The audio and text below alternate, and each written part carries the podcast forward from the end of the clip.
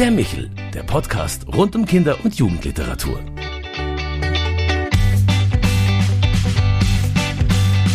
Hallo und grüß Gott bei Michel, unserem Podcast für Kinder- und Jugendliteratur. Mein Name ist Claudia Maria Pecher.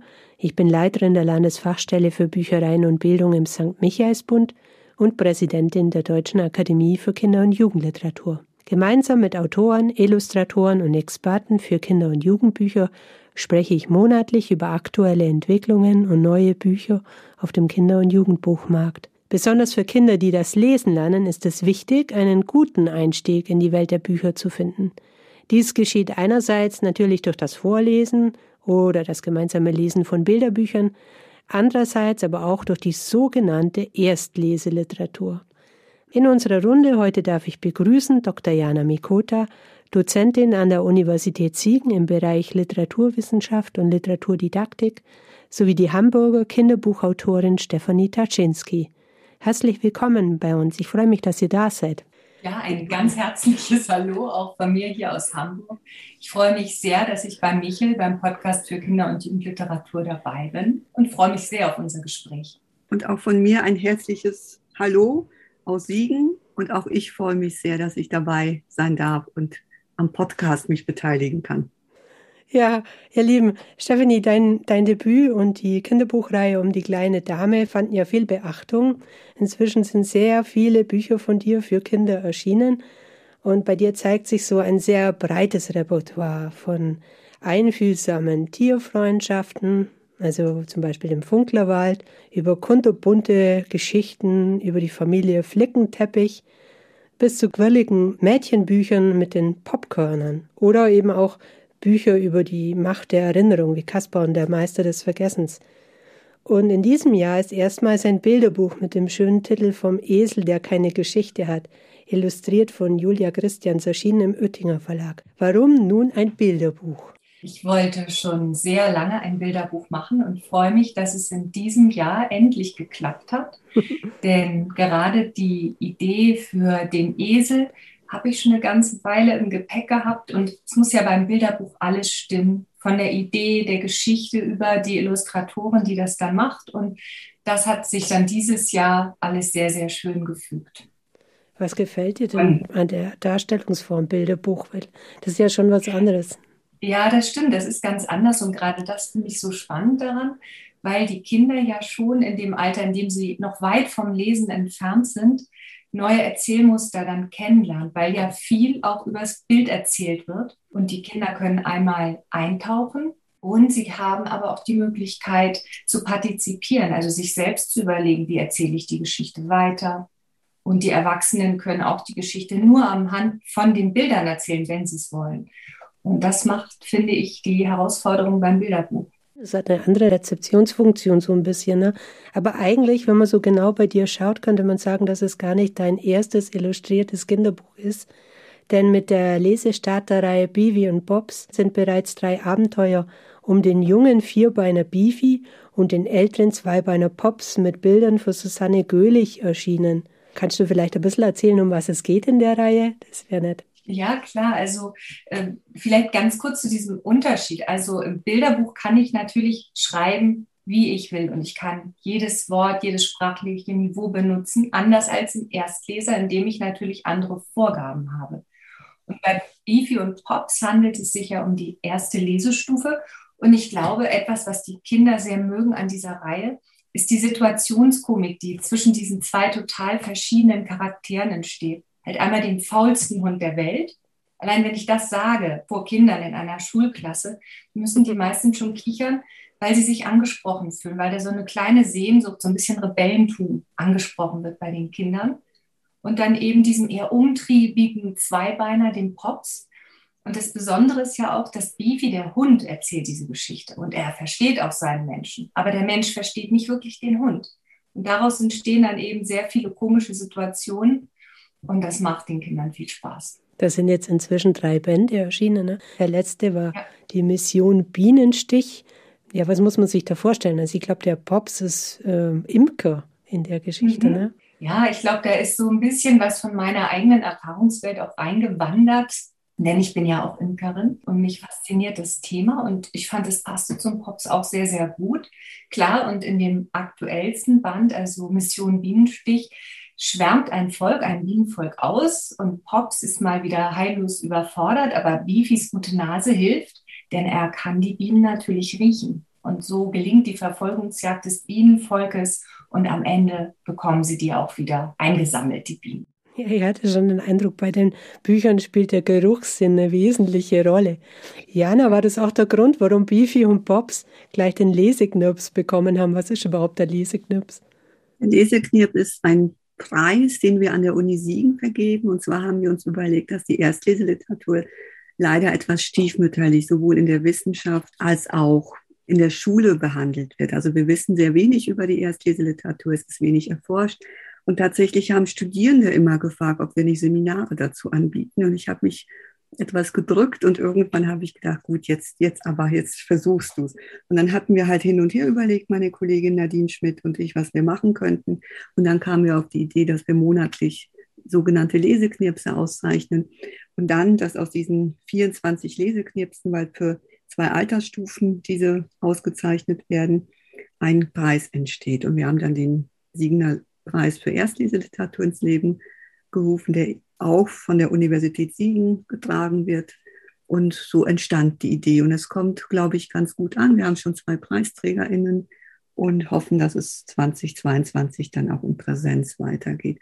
Und Bifi und Pops begeistert uns. Und ich hoffe immer noch, dass ein vierter Band erscheint, damit wir weitermachen können mit den Auszeichnungen. Und begeistert hat mich aber tatsächlich die Sprache vor allem und die Kontraste, mit denen Frau Taschinski arbeitet, das Text-Bild-Verhältnis auch und die, die Geschichte. Und es ist, es ist ein rundum gelungenes Erstlesebuch und vor allem für die erste Lesestufe, also eben nicht für die Kinder, die bereits Erfahrungen im Leselernprozess haben, die Erfahrung mit sprachlichen Mitteln, literarischen Mitteln haben, sondern die wirklich so in die Texte eintauchen können und selber die Erfahrung sammeln können, dass Literatur viel Freude macht. Und es sind Geschichten, die sie A fesseln und die sie aber auch selbstständig lesen können. Und sie brauchen, können darüber erzählen und können die Anschlusskommunikation suchen, müssen sie aber nicht, sondern sie können einfach wohlig ins Universum von Beefy und Pops eintauchen. Na, das ist doch eine wunderbare Empfehlung gewesen jetzt.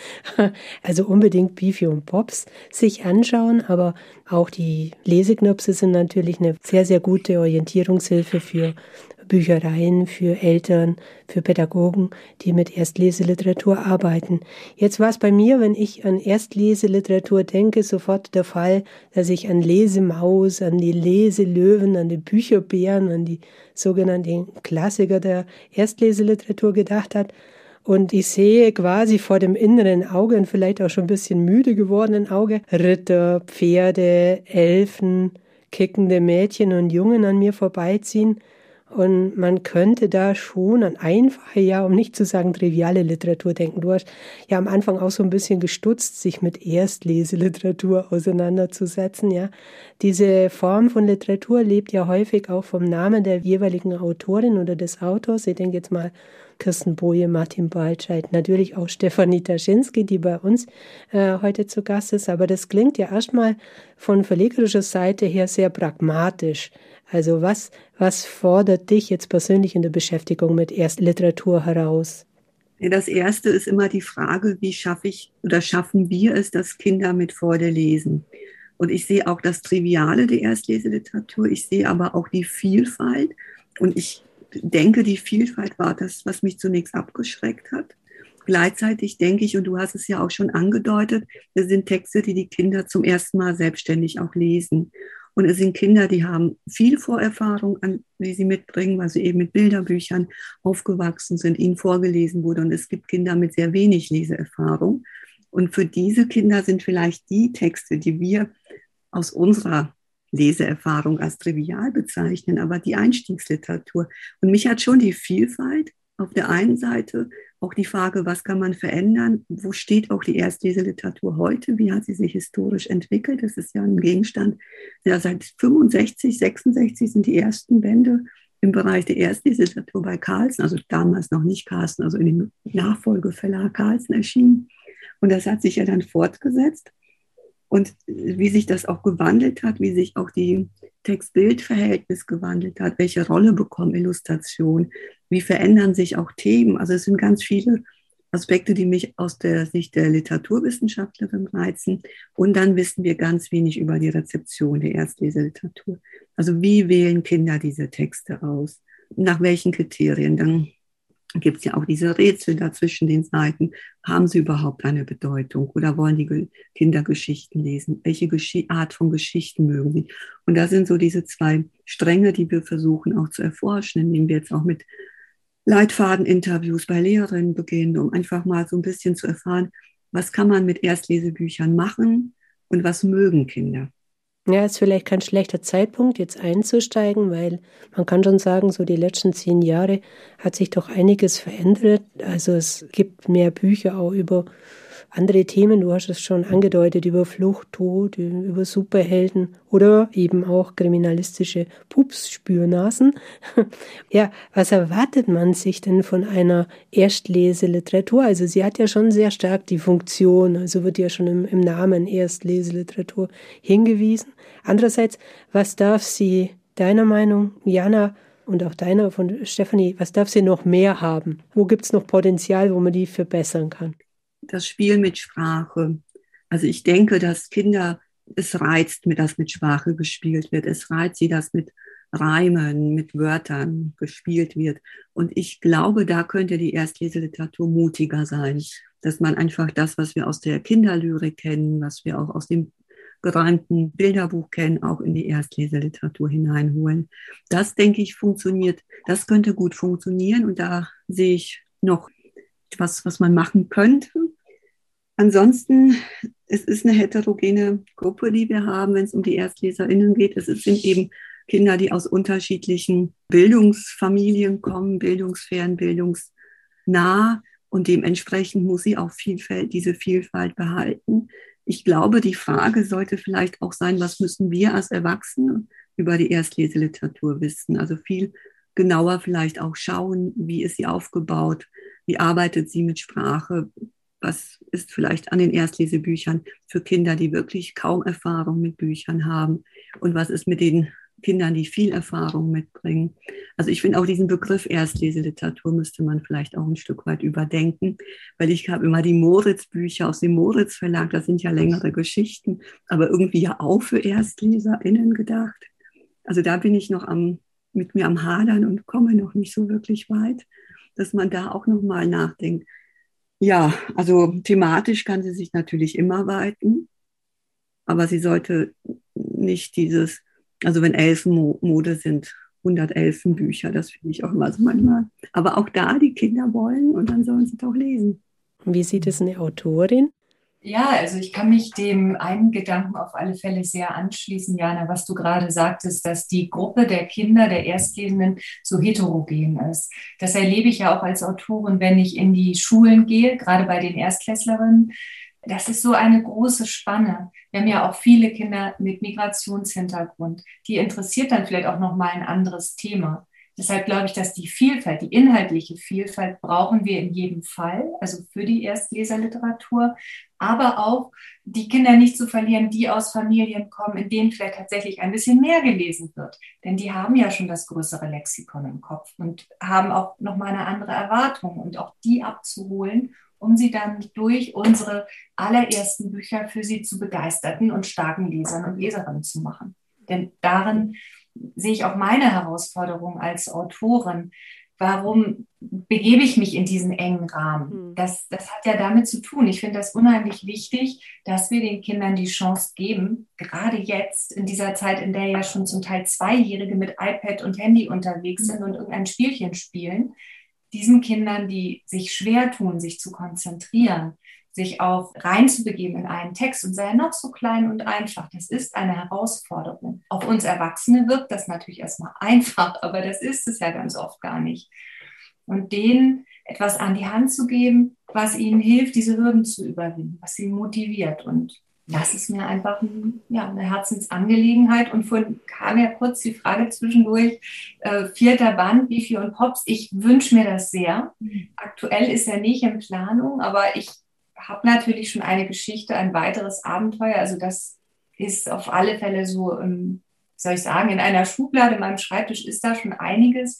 Aber es gibt auch andere schöne neue ähm, Erstleser-Ideen und Projekte, an denen ich mich jetzt ab nächstem Jahr auch, da traue ich mich dann wieder ran. Und, und, was ich auch wichtig finde, ist, dass die Kinder spannende Geschichten angeboten mhm. bekommen, weil Stefanie sagte ja schon, es ist also der, die Konkurrenz zum Handy, iPad und wie diese Tech, wie die alle heißen, ist so groß und Kinder müssen lernen, in die Geschichten einzutauchen. Also eskapistisches Lesen, was ja lange Zeit eher kritisch beäugt wurde, denke ich, ist auch wichtig. Und das diese Erfahrung können Sie aber auch über Text-Bild-Verhältnis, glaube ich, auch bekommen, wenn die Bilder auch anregend sind. Da wollte ich gerade danach fragen. Also ich meine, spannende dürfen die Geschichten auf jeden Fall sein, damit wir aus dieser ja, Denkweise zum Erstlesebuch wegkommen. Also das ist schon sehr stark nur besetzt aus meiner Kindheit. Aber wie, wie sollen denn die Bilder sein? Also, oder was würdest du dir wünschen, äh, Jana, wenn es um Bilder geht? Also ich würde mir schon eine Orientierung am Bilderbuch wünschen. Wir haben ja so wunderbare Bilderbücher. Und ich denke, dass, also die Sprache ist ja reduziert. Also vieles kann nicht über den Text erzählt werden. Aber das Bild hat die Chance zu erzählen. Und ich würde mir wünschen, dass man eben Illustration im Kinderbuch, und das gilt aber auch für das Kinderbuch, nicht nur als eine Auflockerung des Textes sieht, eine Erleichterung, sondern dass die Geschichten in den Bildern Aspekte aufgreifen. Also da muss Stefanie nicht schreiben, Bifi oder Pops schauen grimmig, wie auch immer, sondern sie können in Illustrationen grimmig schauen und schon hat sie sich wieder ein Wort gespart und kann ein anderes Wort nehmen. Und das würde ich mir wünschen und auch, dass die Illustrationen anregend sind, dass man auch durchaus auch Illustratoren nimmt, die man aus dem Bilderbuch hat, die, die auch gute Sachen machen und nicht wie so ein, ach ja, dann wird wieder schnell illustriert, damit wieder ein Buch auf dem Markt. Was wir aber, was sich aber auch verändert. Also wir merken, da passiert auf der Bildebene auch ganz viel im Erstlesebuch. Inwieweit, Stefanie, hast du da als Autorin äh, Mitspracherecht oder inwieweit kannst du da einwirken? Ja, also Gestaltung natürlich in dem Sinne jetzt nicht, aber also einmal suche ich ja die Illustratorin oder den Illustrator mit aus. Und jetzt mit Susanne Göhlich ähm, habe ich auch ganz viel telefoniert während des Arbeitens an dem Buch und wir haben uns überlegt, ja, welche Szenen äh, wie auch geschnitten werden im Bild, damit der, der Lesefluss und auch das Textverständnis nochmal unterstützt werden. Und am Anfang, also der erste Beefy und Pops war ja auch mein erster Erstlesertext, dachte ich noch, ich kann auch weiterführende Informationen in dem Bild unterbringen. Das ist aber nicht möglich, weil das dann zumindest für die erste Lesestufe zu komplex ist. Also das heißt, Text und Bild müssen synchron laufen. Und klar kann, kann der Hund da mal grimmig gucken und ich schreibe es nicht in meinen Text, aber da ist schon eine sehr feine Abstimmung notwendig zwischen Bild und Text. Und ich glaube, ein ganz wesentlicher Punkt ist nochmal bei den Verlagen, immer wieder auch dafür zu werben, die Erstleser und eher, ja, diese Texte hochzuhalten, weil sie sind, glaube ich, aus ökonomischer Betrachtung nicht so attraktiv für die Verlage weil ähm, sie recht aufwendig sind. Sie sind ja im Grunde wie ein kleines Bilderbuch, etwas kleinformatiger, ähm, sind aber preislich liegen sie woanders. Und deswegen ist es manchmal vielleicht von Seiten der Verlage, dass sie mh, hm, nicht so, ja, ich weiß, man kann das nicht verallgemeinern, aber dass es manchmal ein bisschen schneller gehen soll. Und dann ist es wichtig, dass die IllustratorInnen und die AutorInnen sagen, nee, hier, wir brauchen noch, wir wollen uns noch absprechen, weil das tut den Geschichten so gut. Vielleicht ist das wieder ein weiterer Grund, um zu sagen, wir, wir nehmen die Erstleseliteratur etwas oder fahren die etwas zurück und gehen mehr in Richtung Kindergeschichte, Kinderbuch. Also das, was Jana schon sagte, ob man diese, ja, sag ich mal, Gruppierung der Erstleseliteratur vielleicht in eine andere Richtung dreht. Das wäre doch eine schöne Geschichte. Aber auch wenn ich an frühe Illustrationen im Erstlesebuch erinnere, dann habe ich immer sehr im übertragenen Sinn rosafarbene Bilder von Mädchen, Müttern, Jungen und Vätern im Kopf, also sehr stark auch von, von geprägt von nordeuropäischen äh, Kindern. Und Jana birgt dieser Wunsch nach einfacher Literatur, die man ja offenbar anstrebt, nicht auch die Gefahr, dass man dann zu sehr in Stereotypen kommt oder anders gefragt, wie gestalten sich da Diversität und, und Inklusion? Wie lassen sich die dann noch gestalten? Das ist schwierig. Also ich denke, sie lassen sich gestalten. Also sie werden noch viel zu wenig gestaltet. Also es kommt, Diversität kommt, vor allem über die Illustrationenebene. Da haben wir mittlerweile auch eine diverse Normalität, könnte ich es vielleicht sagen. Also Andrea Karimi plädiert ja immer dafür, dass wir dann von einer Normalität sprechen und das haben wir. Also wir haben Kinder verschiedener Hautfarben, wir haben unter, also wir haben Inklusion und ohne dass es im Text problematisiert, didaktisiert wird. Aber es sind natürlich immer noch zu viele hellhäutige nordeuropäische Familien, Kinder. Und es, werden, es wird auch mit Stereotypen gearbeitet hinsichtlich Geschlechterfragen. Also wenn man sich vor allem in die früheren, also früher meine ich tatsächlich erst vor fünf, sechs Jahren, also noch nicht ganz so früher anschaut, haben wir eben bestimmte Stereotypen. Und das ist die Kritik an der Erstleseliteratur, die ich durchaus auch verstehe. Und da müsste man nochmal nacharbeiten und tatsächlich auch überlegen, wie kann man Diversität aufnehmen. Ja, aber auch da es passiert schon etwas, aber es ist einfach langsam. Ja, ich dachte mir eben durch die Reduktion, also wenn man gerade so reduziert, dann kommt man natürlich zu so einem zu sowas Holzschnittartigen, was dann automatisch eine gewisse Stereotypisierung führt. Oder muss es das gar nicht? Also das war immer so meine Frage. Wirklich, der Begriff der Erstleseliteratur, den finde ich äh, sehr, sehr spannend, aber auch sehr problembeladen. Und die würde vielleicht sogar noch einen, einen Schritt weiter gehen, dass man die Adressatenschaft äh, nochmal überdenkt. Also wenn jetzt über Erstlesende nachdenke, haben wir jetzt hauptsächlich über Kinder gesprochen, aber wir haben sechs Millionen Analphabeten in Deutschland und die könnten sowas genauso gut gebrauchen. Stefanie, wenn du deine Bücher machst, wen hast du denn so im Kopf? Natürlich bei der Erstleseliteratur, wir sagen, Kinder bestimmt eine Altersstufe, aber beim Bilderbuch ist es ja schon anders. Ne? Mhm beim Bilderbuch, gerade jetzt auch beim Esel, habe ich jetzt auch schon ganz viel Feedback bekommen von Erwachsenen, die es gelesen haben, auch Erwachsenen, die es ihren alten Eltern vorgelesen haben und die gemeinsam mit Esel durch die Geschichte gehen. Insgesamt ist es so, wenn ich meine Geschichten schreibe, klar, erstmal habe ich Kinder vor Augen, je nachdem. Also jetzt bei Caspar hatte ich ältere Kinder vor Augen als bei der kleinen Dame. Aber ich habe auch die Familien als Ganzes vor Augen, weil ich selbst weiß, aus vielen Gesprächen, wie wichtig das mit dem Vorlesen ist, dass diejenigen, die vorlesen, auch Freude daran haben. Und ich lese mir ja meine Bücher, bevor sie rausgehen, auch, also das ist auch ein Teil der Überarbeitung ohnehin laut vor. Und ich finde, es ist auch wichtig, die Erwachsenen mit ins Boot zu holen, gerade in der, im Bereich der Kinderliteratur, damit wir sie auch ja, motivieren, und sie auch intellektuell und emotional mit ansprechen. Also das ist nicht der Hauptfokus, aber es ist in jedem Fall immer mitgedacht bei den Geschichten. Und in den Überarbeitungen überlege ich mir dann schon, okay, ähm, kann ich da noch irgendeinen Twist finden, den das Kind nicht unbedingt verstehen muss an dieser Stelle, aber die Mutter, der Vater oder wer auch immer es vorliest, vielleicht schon und dann auch so einen kleinen Moment hat, wo es denkt, ja, das finde ich jetzt lustig und fühlt sich auch mit abgeholt.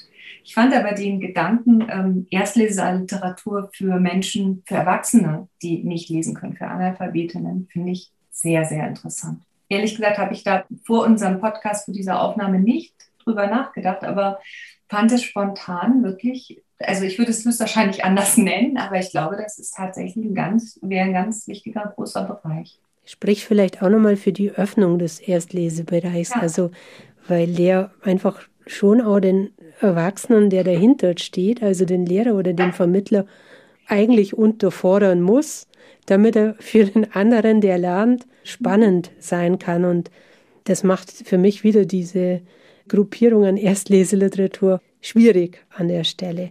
Ja, Jana, gibt es überhaupt sowas wie Erstleseliteratur für Erwachsene? Ist dir da ja, was es aufgefallen? Gibt es. Also muss es ja auch. Und ich würde auch nochmal, also vielleicht sollte man von Literatur für LeseanfängerInnen sprechen. Und damit mhm. hat man schon verschiedene Altersstufen im Blick, weil es gibt ja auch Kinder im dritten, vierten Schuljahr, die Leseanfängerinnen leider sind, weil sie eben im ersten und zweiten Schuljahr schlicht und einfach den Anschluss verloren haben. Und auch denen kann man die Erstlesebücher nicht geben. Das das ist also zumindest in der ersten und zweiten Lesestufe. Ja, man kann von leicht lesbaren Texten sprechen. Sie müssen sich thematisch aber an die jeweilige Adressatengruppe orientieren. Also sie müssen leichte Texte sein, aber eben unterschiedliche Themen. Es gibt es auch für Jugendliche, wird es diskutiert, weil wir eben auch Jugendliche haben, die nicht flüssig lesen können, die eben auch noch relativ am Anfang des Leselernprozesses sind. Sind diese leichte Sprache rein? Ja, Beispiel. aber sind noch mal leichter. Mhm, mhm. Und dann gibt es auch Bücher, von denen, die als Kinderromane von den Verlagen verkauft oder beworben werden, die aber ganz klar auch Erstleseliteratur, also Literatur sind, wenn man sie anders setzen würde. Also es geht ja auch um das Layout.